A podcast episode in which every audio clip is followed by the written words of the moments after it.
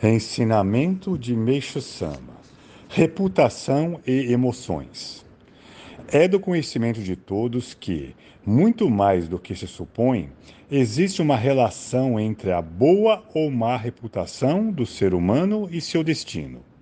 Nem podemos imaginar quando podem influenciar no destino de uma pessoa comentários como: aquela pessoa é confiável devido ao seu bom nome, ou Devemos tomar cuidado com tal pessoa, devido à sua má fama.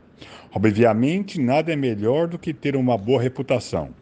Uma vez que esta questão se encontra profundamente relacionado com a fé, desejo falar a respeito disto, porque os espíritos malignos se aproveitam muito dessa situação.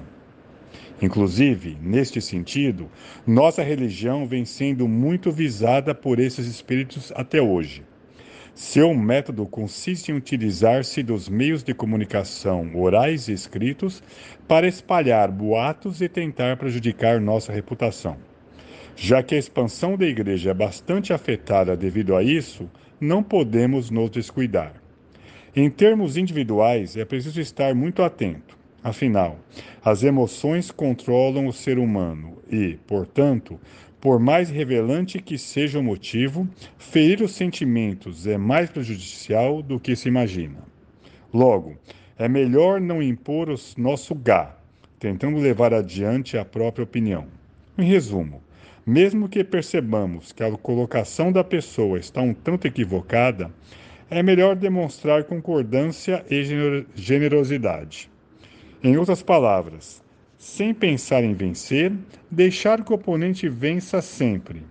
A afirmação perder para vencer é uma expressão apreciável. Tenho adotado esse critério e vejo que o resultado é sempre melhor.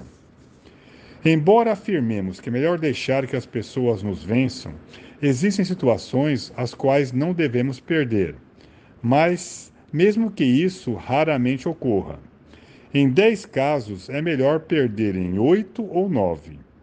À vésperas de ser crucificado, Jesus Cristo disse: Venci o mundo.